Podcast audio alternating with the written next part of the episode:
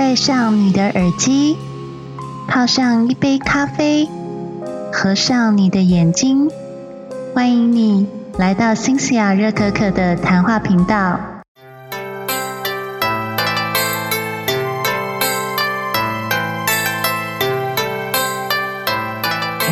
众大家好，欢迎回到新西亚热可可的谈话频道。在今天音频开始之前，想先呼吁大家，我的频道在 Google Podcast、Apple Podcast、First Story、Mixbox、KKBox、YouTube 等平台均有播出。如果你喜欢我的频道，请在我的频道上方按关注、订阅或是赞助我一杯热可可哦。你如果喜欢今天的音频话，请在底下留言给我，让我知道你对我这一集的想法哦。最近有注意到日本能登半岛发生规模七点六级的地震吧？相信很多预计要去那里观光的台湾旅客，应该会需要等待一段时间才能回到美丽的能登半岛旅游。毕竟那里的自然风光相当壮观哦。新西亚在这里先祈祷日本的灾民能够平安的度过这次灾情哦。因为这个日本旅游关系呢，新西亚这集想要来跟各位聊聊农历新年即将在二月初到。到来哦！相信很多台湾人都特别喜欢在农历新年过年期间安排去日本旅游，甚至还有很多人都订好机票了。那如果你很担心日本关心地区的灾情会影响你对游访日本的信心的话，那新霞今天就特别邀请日本旅游专家敏琪来聊聊，目前去日本旅游相对安全的关东地区有什么特殊的历史景点与游玩路线。让大家来参考看看，敏琪来跟大家打个招呼吧。大家好，我是敏琪，很开心能上 Cynthia 的节目。其实我会认识敏琪，是因为我的 Podcast 频道虽然主力在介绍书籍哦。不过我自己也有一个专门记录旅游的 IG 频道，如果有在追踪我的频道的话，应该都会知道啦。刚好敏琪看到就很热心的传讯息认识我，我跟他有私下约见面，又觉得聊得非常契合哦，所以我就决定邀请敏琪来跟各位听众介绍一下关于关东地区有什么好玩的景点，让各位听众能够更了解关东地区，不是只有在台场或是新宿、千叶这些地点可以玩乐哦，因为相信大。大家都去腻了嘛？其实还有其他更有趣的选择。我想问一下米奇哦，米奇，我相信很多听众会好奇，为什么我称呼你为旅游达人哦？可以跟听众分享看看吗？哦，可以啊。先跟大家说我的背景好了。我的背景其实是因为我的奶奶她是北海道人，然后因为我长期有待过北海道，所以我就觉得，哎，日本这个地方是一个非常富有特色的地方。嗯。日本其实它不光只有北海道，它还有四国、九州这些地方。是，然后我就觉得哇，每个地方都有不一样的风情，感觉蛮好玩的。嗯嗯，没错没错，我也是好久以前就去日本，觉得非常好玩。所以你是因为这样子就特别喜欢日本？对，就开始钻研整个日本各个地方的风光，然后还有什么一些私密景点。那我相信听众就很想要知道关东地区有哪些特殊景点，还有一些新的交通方式。那米奇来说说看吧。其实关东地方是以日本本州中部偏东，然后包含了神奈川县、千叶县、东京都等等，然后以东京为中心。不过大家最熟知的还是东京，所以有一个是当地年轻人新兴的旅游拍照景点，叫做东京小巴黎神乐小路。这个神乐小路是位于东京神乐坂附近，这个神乐坂还被外国媒体评为全世界最酷的三十三条街道之一哦。哦，附近区域还有高高低低的板道，在日本大正时期曾经是艺伎聚集的花街，现在已经摇身一变，周围有许多美食居酒屋，还有各个大大小小的板道，是非常著名的板道区哦。那因为我好久没有去日本了，你说的板道是像我之前在京都清水寺附近看到那种一年版、二年版、三年版那样子的景点吗？没错，这个神乐小路它的特别之处就是在于。短短三十公尺内聚集了当地最著名的居酒屋。然后，因为神乐坂本身特色在于它充满江户时代浓浓的复古风格。当然，除了神乐小路之外，其他像是艺伎小路与兵部横町也是必访的板道。因此，如果喜欢日本江户风格以及怀旧日本风的旅客，这里绝对是在东京必访之地哦。哦，原来如此。可是我很好奇，为什么神乐小路又称作东京小巴黎呢？还有，在这个地方有什么好吃的美食景点？你可以跟各位听众介绍一下吗？因为在神乐坂神乐小路，它这个地方是有法国政府官方认证的日法学院，还有不少当地的法国餐厅，所以被称为是东京小巴黎，是一个和洋并存、新旧交融的观光景点。这里有几个必吃的美食，一定要跟大家推荐一下哦。好像是什么样的美食呢？像是阿空咪雅食堂神乐吧，是我每一次去享用的美食店家。这家餐厅其实在日本全国各地是以贩售各种精选白米还有烹饪器具的一间连锁店。还有一个地方叫做善国寺，那善国寺是属于日莲教的佛教寺庙，是神乐坂大道的象征。善国寺它其实里面供奉的是古印度的财神哦，非常想要求财参拜的大家来神乐版一定要参拜所谓的善国寺啊。哦，听起来这个善国寺还蛮厉害的，就是大家爱钱的人。可以来这里来参拜一下，或者是你缺钱都可以来这边旅游兼拜拜啦。那我想问一下，如果听众想要来神乐版的话，他要怎么抵达呢？东京是一个交通非常方便的地方，大家可以搭乘东京的地铁线神乐版站，或者是南北线到半田桥这一站，还有大江户线到牛玉神乐版站，或者是半田桥站下车啦。如果你对东京地铁感到非常疑惑，你也可以参加跟团旅行社会安排巴士接送。如果你是全家一起来旅游，跟团是一个大家绝对都不会吵架的标准选择啦。对，没错，我自己哦，曾经带着爸妈出去，真的觉得跟团是比较好的一个选择啦。听起来呢，光是神乐版就有好多资讯可以参考哦。听众可以参考一下米奇刚刚介绍的地方。如果你去东京的话，一定要跑一趟神乐版哦。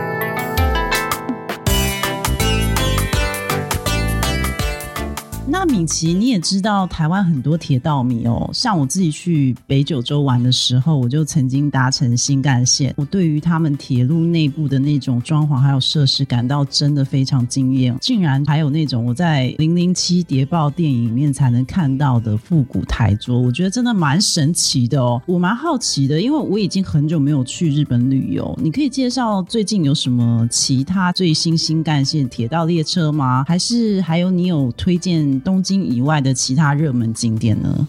当然，我自己也非常喜欢搭乘日本的新干线。你有听过蓝宝石永子号吗？哎，我没有听过，哎，我真的好久没去日本了。来跟你介绍一下，蓝宝石永子号其实呢，它有分所谓的普通列车跟特级列车。你知道它有性别吗？哎，为什么列车还要分性别？很好奇。这家，东日本地铁的公司，它为了吸引铁道民的眼光，所以呢，它特别把蓝宝石永子号设定了一个性别。星子呀，你猜猜看，他是男生还是女生？如果是蓝宝石的话，应该是男生吧？No No No，我猜错了吗？对，她是舞女哦，她是女生，她是舞女，对。哦，为什么她是被称作舞女？因为她很像是一个翩翩起舞的女生，然后舞动在伊豆热海之间。哦，了解了解。除了这台车它有它的性别之外，哦，你可以介绍一下，说它是从哪里到哪里，它经过哪些不同的车站，中间有哪些不同的景点，或是它中间有一些什么特别的设施服务，可以跟大家介绍一下吗？好。蓝宝石永子号是行驶于东京新宿或者是东京车站到伊豆及下田之间，中间还会经过大家耳熟能详的热海，还有伊东这个地方哦。嗯，那蓝宝石的意思是伊豆的海线与天空的意象，所以它的车身采用是蓝色涂装。那它的列车包含了绿色车厢，还有普通车厢。那提供的座位是非常的宽敞。如果你选择绿色车厢的话，就很像是搭乘飞机的商务舱。然后它的座椅还有附插头，随时可以充电，不怕手机没电哦。然后另外，它的普通车厢是有包厢可以提供一到四人以及一到六人使用，家庭旅游完全不用担心大家要分开坐哦。哦，这个是蛮吸引人的地方哎，因为一般我们在搭列车的时候都得一个人跟坐嘛，然后是跟一些陌生人坐在一起，其实还蛮尴尬的。所以听起来这个蓝宝石永子号是真的蛮值得听众去搭乘看看哦。我想知道是说，因为我之前搭过一些日本的高级列车，那有些车厢它都会提供一些很棒的高级甜点。那请问这个永子号它是有高级甜点或是高级餐点在里面可以提供给消费者使用吗？有的，你说对了。这一台列车里面的第四节车厢还有景观餐厅，当然这是必须要事前预约，就可以在餐厅里面享用专属餐点饮料，像是富士山面包啦，还有热海饺子、精致中式餐点，还有欧式的套餐。餐点结合这一台列车沿路享受眼睛的响宴，还有旅途中的美景，哇，简直就是顶级的享受。听起来很棒哎！我是一个很喜欢吃美食的人哦，我光听到富士山面包，我就觉得很想要下车去买啦。那没想到车上竟然就有了哦，听起来真的很不错哦。其实我上次去东京的时候呢，我只有去参观知音跟蝶舞花，那个是五月的响宴啦，我还真的没有尝试走过这条路线哦。哎我觉得下次可能我也想试试看订一下这个列车哦，走一趟伊豆热海啦。那这条路线它搭乘的时间大概要多久啊？如果是从东京来个一日游是有可能的吗？因为这个应该听众会很想知道。蓝宝石永子号每日往返的班次分为是永子一号跟永子二号这两个班次，分别于东京前往伊豆吉下田跟伊豆吉下田回东京的时间。那时间的车程大概是两个半小时。所以，如果是安排一日游是非常可以的，但是呢，要慎选伊豆跟热海的观光地点啦。哦，所以如果搭乘这台列车抵达伊豆跟热海的话，你会建议游客有哪些景点可以参观呢？其实，如果旅客搭到最后一站伊豆及夏田出站之后，就可以看到夏田空中缆车的标示，而这个缆车运行时间是每天早上九点，然后搭乘三分钟就可以抵达请之山山顶。那请之山山顶可以沿着步道欣赏美丽的风景海景，三月去的时候还可以赏樱，还有晴之展望台，欣赏辽阔的伊豆七岛，还有夏田湾的风景，美不胜收哦。原来如此，而且我听说伊豆半岛的风景应该相当壮阔，的确很值得去观赏。不过我上网有去查询这台列车的停站起点哦。中间好像还经过很多不同热门的景点，能跟大家聊一下这台列车它途中还有哪些城市风景跟交通也很值得搭乘这台蓝宝石列车去游玩呢？我先来聊聊热海好了，大家都知道热海最著名的就是温泉嘛。如果我们要安排一日游，我会建议除了温泉以外的其他景点，像是热海梅园啦、白宫神社、启云阁，还有很多旅客最爱逛的热海站前商店街，包含了重。建市商店街，还有平和通商店街。另外，号称聚集能量的著名景点来宫神社，里面有一棵神木，树龄超过两千年的历史哦，又被称为是奥须，为日本第二大树，仅次于鹿儿岛的大南树木。现在已经被日本指定为是国家天然纪念物。你如果绕树干一周，听说可以延长一年的寿命。你有没有被吸引到啊？我觉得听起来好像还不错哎，因为我真的现在非常需。要长命百岁，我身体超级不健康的，所以如果有人让我活到一百二十岁的话，我应该有很多命可以扣。那还有其他景点吗？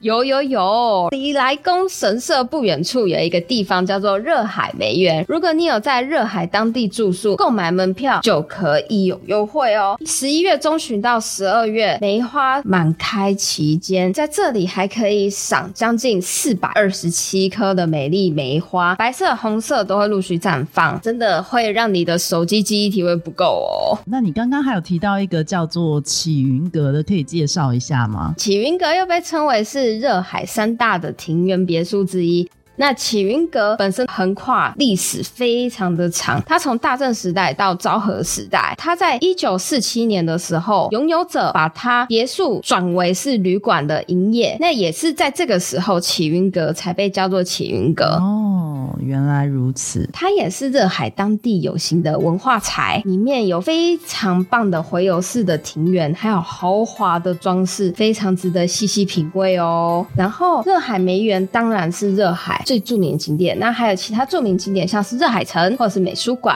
热海缆车，甚至每年都有著名的热海烟火大会啦。这个大家一定要注意哦。位于热海湾，步行就能抵达哦。哇，听起来光是热海就可以来个一日游哎！我自己非常喜欢那种城市到城市之间的那个急行线。因为像我之前去九州玩的时候，我有玩过一个九州横断特辑，它是从别府到熊本，我不知道你知不知道。那像那个伊豆和热海这边有什么有趣的急行线可以推荐大家去玩乐呢？哇，这个你说到重点了。除了蓝宝石永子号沿线之外，还有一个我刚刚介绍的热海跟伊豆及夏天可以搭乘一个东西，非常的特别，它又号称是黑武士哦，黑武士，大家可以来猜猜。看，它是一个非常特别的存在。它在伊东站的时候可以欣赏到非常特殊的自动拆解哦。除了自动拆解这个东西之外，你说这个伊豆急行观光列车，它是有什么样的特色呢？其实它整辆车叫做黑船电车，那它跟金木电车是可以堪比的。黑船的名称是因为夏田这个地方很多国外船只，所以它命名叫做黑船。而金木电车的命名灵感是来自于当地的渔产金木雕，所以车身是用红色设计的，很有趣吧？最特别的是，像黑船电车的座位是全部面海设计哦，所以每个人都可以面向海洋观光，沿路的风景可以让你尽收眉底，所以别再低头划手机啦，放下手机，看看外面的美景。听你这样介绍，这个急行列车它有两款不同的列车，一个叫黑船，一个叫金木，就是了。对，没错。OK，不过呢，除了你介绍这个伊豆急行线啊，我相信在农历年的时候，大家去日本玩，很多人都是为了要看樱花，对不对？对啊，所以这条线刚刚提到，除了会经过河津站，那提到河津，当然就是观赏著名河津樱的地方啦。花朵就是大朵的粉红色。那和精英沿路还有很多小吃摊贩，夜间都会点灯，非常漂亮哦。那如果您是非常喜欢泡温泉，可以在伊东站下车，那边有许许多多著名的温泉旅馆。那如果你是观赏自然景点的，就可以在伊东高原站下车，前往大势山观赏火山口的美景哦。敏琪这样介绍，如果要细细品味伊豆半岛，真的是蛮多功课要做的哦，因为还蛮多景点的。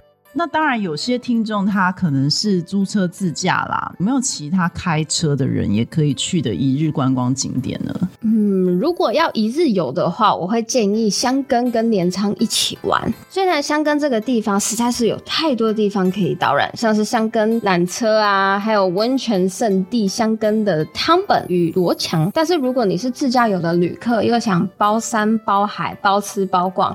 我会建议你先去香根神社、芦之湖，还有九头龙神社。那香根神社比较特别的是，它拥有一千两百五十年的历史，它是一个非常具有历史代表性的地点。你可以步行去除灾厄的八十九阶阶梯。去正殿参拜玉神木，像是祝福孕妇安产的安产山，还有史立之山，树龄都高达一千两百年以上，相当壮观。而九头龙神社设置的九头龙并列而成的，听说啊，这个龙神水可以洗净身体的不净，然后对于求姻缘的，一定要来这里参拜哦，非常的灵验。那香根神社阶梯往下走，有一个最著名的就是海中鸟居，那这个海中鸟居叫做平娥鸟居，有许。多的旅客会在这里驻足拍照。那泸沽湖是三千年前火山爆发所形成的巨大的火山口湖泊。那除了平和岛居之外，你还可以搭乘泸沽湖的海盗船往返桃园台港、原香根港，还有香根厅，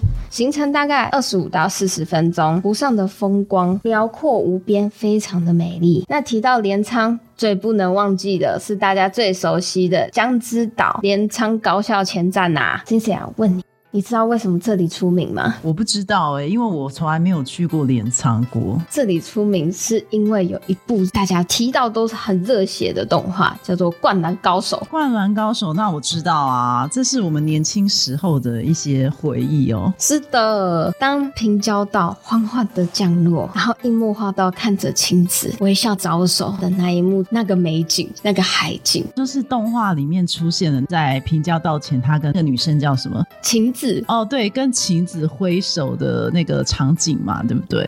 是的。然后呢，镰仓还有一个没去过，你就不能说你来过镰仓的，叫做镰仓大佛。那镰仓大佛高德寺里面供奉的就是阿弥陀如来像。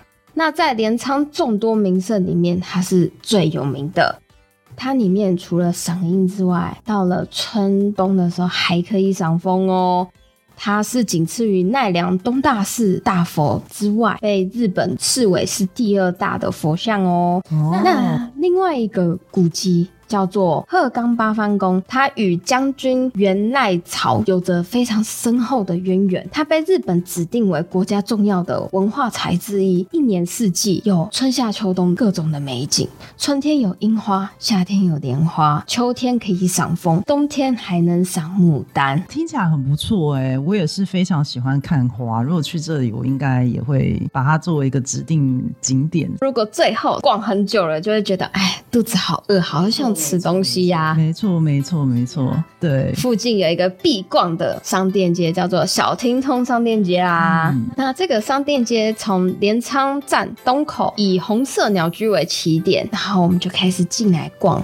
这里有非常多的伴手礼，例如炸丸子，然后天妇罗。然后还有镰仓最著名的绝饼都在这里买哦。哦，绝饼我很喜欢吃诶，绝饼真的很好吃。对，所以吃货是不是心动了呢？除了这些，还有什么地方可以去呢？比如说像什么咖啡厅啊，或是一些历史景点可以逛吗？其实最后有一个日本著名的诺贝尔文学奖作家川端康成的故居，以及他常常去的盐田咖啡店坐坐。体验一下一日文青，品尝店内招牌的厚片松饼，还有哈密瓜刨冰，哇，绵密的口感，完美结束一天。哦，你说的是川端康成吧？对。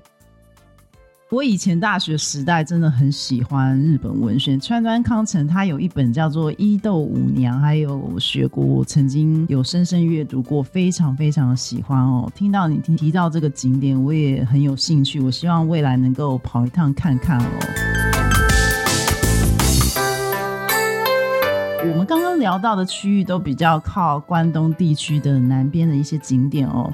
请问关东地区靠近北边的景点有没有什么可以介绍的呢？这个问我就对啦。靠近东京车程大概三十分钟的埼玉县穿越市内，其实有很多值得造访的特殊景点哦。那这个城市也是历史上非常有名的商业之都，却保有江户时代的风味。同时可以体验明治大正昭和，还有平成四个时代的历史古迹，还有文化资产，号称小江户穿越哦。那穿越的特色其实就是神社寺庙众多。来，星星啊，你有没有常常听到粉丝都会问你说，哎，怎么办？我好想终结单身，当然会有啊！我身边很多人都会去拜那个什么霞海城隍庙啊，就是去求姻缘。我自己也很想求啊。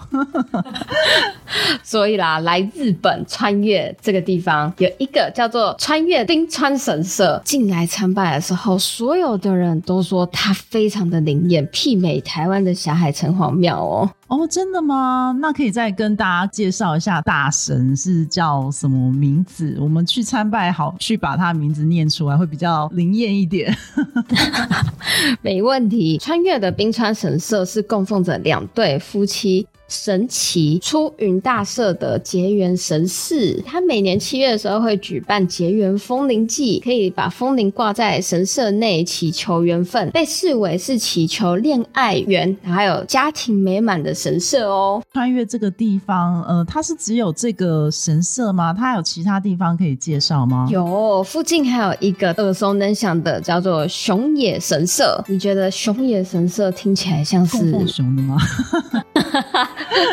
不不不不不，最让人意想不到的是，熊野神社里面其实呢，它最主要的是祈求钱财，又是钱财。对，哦，所以这个跟刚刚有你提到有一个神社也是求财，是很类似的，对不对？没错，因为在穿越这个地方，以前的人民生活非常的困苦，那他们就是希望说，哎，可不可以在祈求神子之后，能让物资丰饶？所以他们就成立了像熊野神社这些类似五财神庙。熊野神社让大家觉得它真的很有名的是，因为它将近四百三十年的历史。哦，是一间很老的神社，没错。然后在它入口的右手边有御神水，清洗纸币或者是纸钞，可以保佑大家一整年钱财滚滚来。里面还有白蛇神社的双头蛇神，抚摸它们不同部位就能满足你不同的愿望哦。哇，听起来还不错。摸蛇耶，是活生生的蛇吗？还是雕像那种的？就是，对对对，是雕像，是雕像。哦，是雕像。我以为要摸一个活生生的蛇，我想说谁敢摸啊？真的太可怕了。听起来是可以去拜一下耶，就是拜完那个求姻缘，再去拜那个求财的部分哦，应该跑一趟才对。是啊，那 C C 啊，再问你一下，你有没有听过阿信？哦，我有听过，我有听过。你会不会很好奇，他这一部啊，为什么这么红？里面感觉阿信这个女主角很命苦，那大家会不会很好奇，她到底是在哪里拍摄的？就是在穿越吗？没错，她是在穿越的藏造老街。哇，这么酷！没错，那藏造老街又被称为是小江户穿越。名称由来是因为当时保留江户时代日本的文化与建筑，之所以称为藏造，也是因为老街上充满粘土仓库，还有商人的住宅，可以体验穿着和服，然后脚踏鹅卵石步道，沿着古色古香的仓库探索穿越的高点老店。当地地标石之中，曾经经历过大火，会一天冥想四次哦，是当地人民心中不可或缺的存在。另外，像是果子屋、横厅，有将近二十多家怀旧点心。从明治时代开始，这里的老店贩售着各个不同的点心，还有甜品。藏造老街在每年的十月还会进行穿越冰川祭哦。你有没有好奇这个祭典在干嘛？我蛮好奇的，也是举办阿信追悼会 不不不，它是花车伴随着神教与音乐一起在穿越老街上游行，相当的热闹，也是当地的盛会之一哦。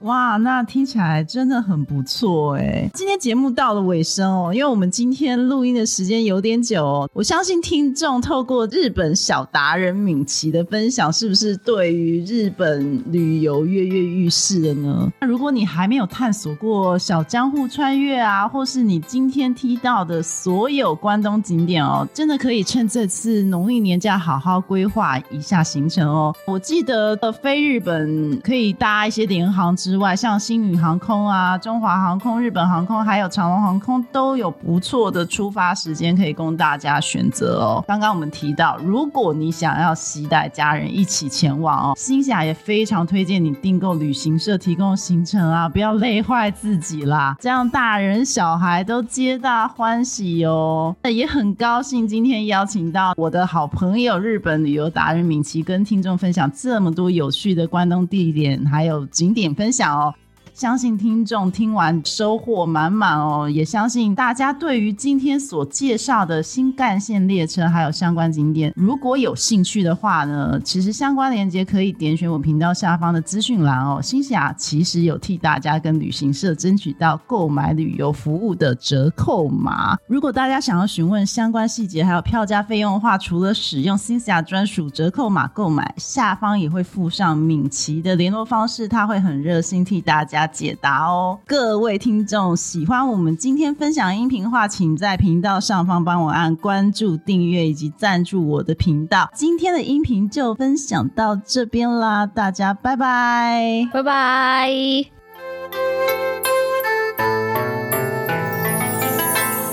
喜欢今天的收听吗？欢迎你在新西亚热可可频道上方按订阅、关注，或是赞助我一杯热可可。如果有新的节目，就会及时通知你哦。让我们下集见，拜拜。